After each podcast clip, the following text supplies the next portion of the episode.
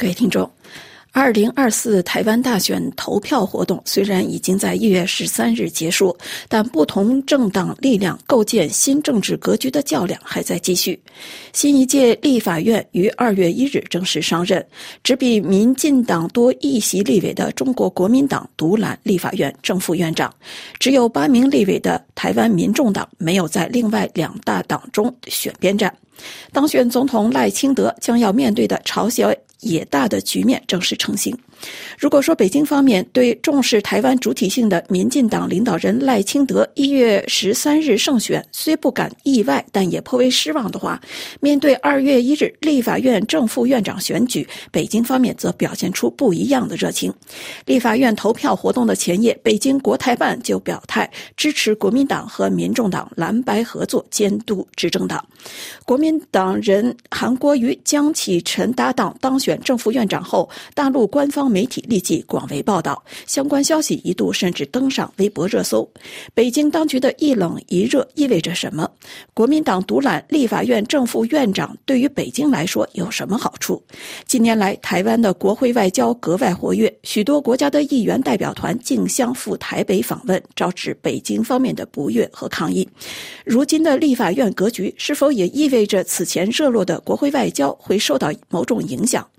台湾东海大学政治系教授张俊豪先生接受本台电话采访时，介绍了他的看法。二月一号，台湾的新一届立法院正副院长的选举呢已经结束，新立法院呢正式上任了。出现的局面是三党不过半，在选举正副院长的过程中，真是完完全全的团进团出，没有出现任何的合纵连横。这种局面，您觉得意味着什么呢？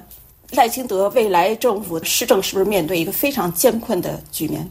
是呃，我想在呃这一次呃第十一届，也就是二零二四年开议的这个立法院哈，它确实是我们台湾的历史上第一次呃所谓实质的三党不过半的状况哈。首先当然是呃赖清德虽然赢得了总统哈，但是他面对这个三党不过半，呃而且在三个政党里面许多的议题上面都很难是有所谓的相容性的情况之下哈，我相信在未来施政的过程里面，当然。呃，他必须要有更多的协商和沟通，哈，这个是必然如此啊。那尤其我们其实从这一次的立法院的院长选举看起来，其实三个政党其实都。呃，算是各走各的路了哈，就是各自都提出自己的候选人，而且各自都会有他自己政治利益上面的盘算。那所以，我我觉得大概先从第一天的立法院开议上面来看起来，其实将来在三个政党的互动上面，这一种所谓的合纵连横，或者是竞争或合作的关系，其实一定会非常非常的复杂。台湾现在这个政治体制呢，有点像法国的这种半总统制。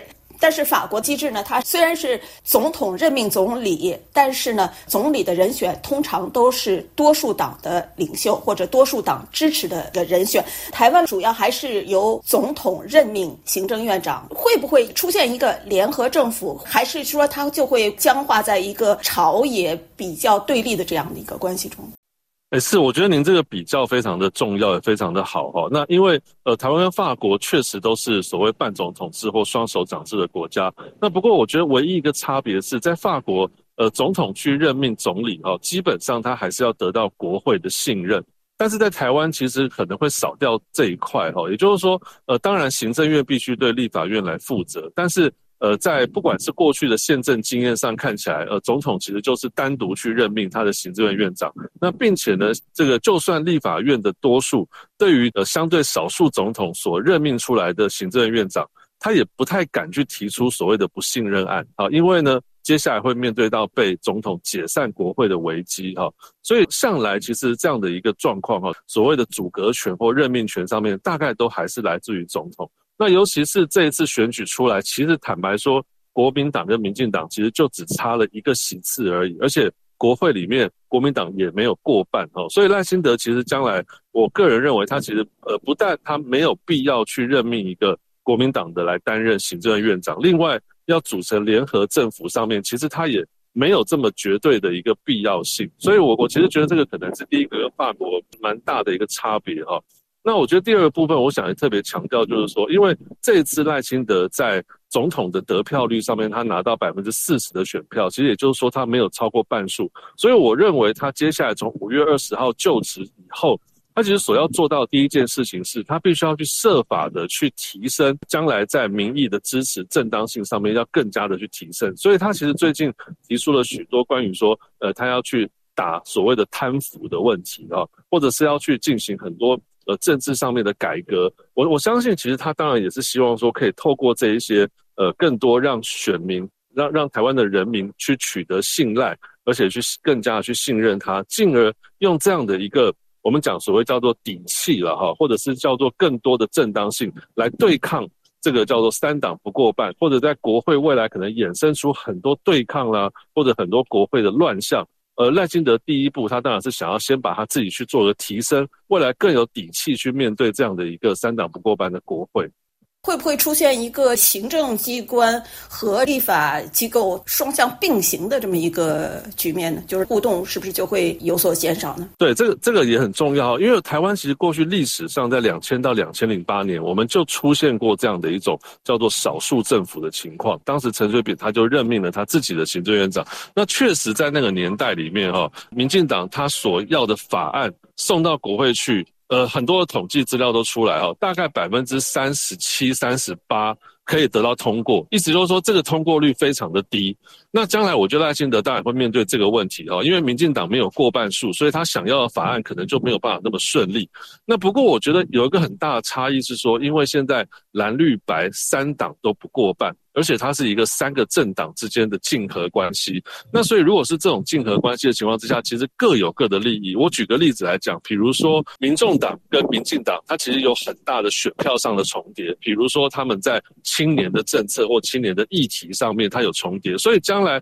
如果民进党想要推动一些青年的议题或青年的法案，民众党还是有可能会去合作啊。他如果不去合作的话，他可能会丧失掉他在青年上面的选票。那或者是说，未来在两岸的问题上面，我相信，呃，以柯文哲，他当然也会想要去拿到国民党在两岸上面的一些支持度，哦，所以。白的跟蓝的将来在两岸的议题上面的合作，其实也是有它的可能性。所以我觉得，与与其去谈到行政跟立法之间的对抗，哈，其实我觉得可能更细腻的要去看说这三个政党之间，它未来在很多的这种竞合关系上面，除了竞争，其实可能还会存在一些所谓合作的可能性。就是要看具体的议题，实际上，对对，不同的议题。这次台湾的选举呢，赖清德当选的时候，大陆方面官方的媒体延迟了很长时间才发表评论。但是呢，在这次立法院的这个选举，北京方面在这个选前就已经表态，说是他蓝白应该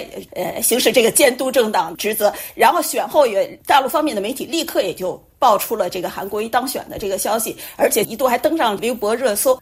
从北京来说，您觉得这样的立法院的局面，北京可以从中得到什么样的好处呢？呃，对我，我想首先哈，就是说，呃，有关于两岸或者是外交的问题哈，其实台湾跟法国这一点就很类似哈。总统他其实在这个权力上面，他可以说是非常强的，而且是一个专属性的权利哈。所以，呃，我想国民党他没有办法拿到总统这样的一个行政权哈，未来在两岸的议题上面，它的主导性。或者是在很多议议题的这个发动的部分哈，可能会相对是比较薄弱一些了哈。以赖清德他在呃过往去强调呃台湾独立也好，台湾主体性也好，这一些我觉得他在未来担任总统，尤其面对这么纷乱的国会，他会更加去行使。他这样的一些所谓专属性权利的部分，那第二个部分，当然您刚刚提到，就是说以北京看到台湾这次选举的状况，其实我觉得，呃，北京在呃这么多年看台湾的选举哈，我觉得他们对于总统大选其实已经没有这么的去感兴趣了哈。我我的意思是说，因为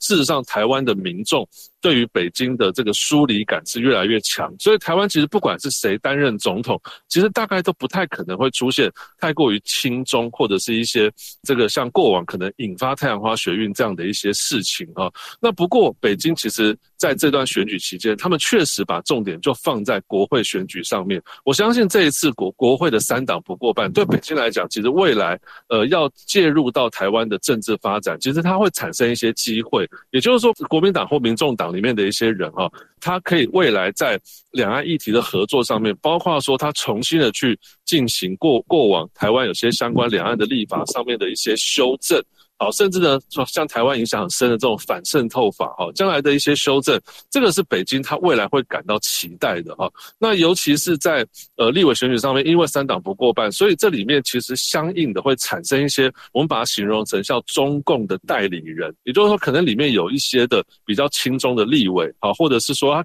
甚至可以说很直接的，就是受到中共的一些指挥的人士哈，他未来在立法院里面，他去做一些发言，他去带动一些议题啊，我觉得这个也是北京呃，他其实会感到期待的地方。这个当然要看呃呃 这一些，如果真的想要去呃启动两岸相关议题的改变或修正，台湾的民意到底能支持到多少？我觉得这个可能也是呃国民党或民众党要去思考的问题。从蔡英文二零一六年当选以来，两岸之间官方的互动基本处于一个停滞的状态。现在国民党和民众党就是相对比较愿意和北京搞好关系的政党，有一个相对的优势。呃，有没有可能通过国会跟北京方面建立一定的联系，让两岸的关系有一定的缓和呢？其实国民党确实跟跟共产党的距离是很近的哈，而且这个许多的议题上面很可能也会来自于对岸的一些呃授权或者是介入或者是期望啊。那但是我觉得我刚刚一开始所提到，因为毕竟。